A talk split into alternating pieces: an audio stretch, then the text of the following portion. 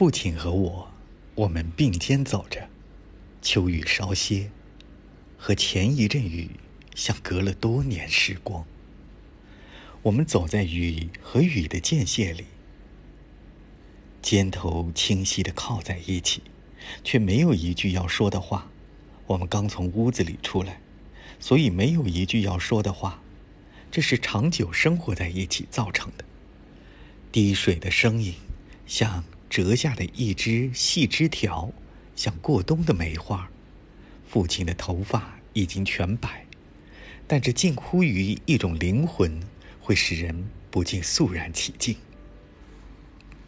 依然是熟悉的街道，熟悉的人要举手致意。父亲和我都怀着难言的恩情，安详地走着。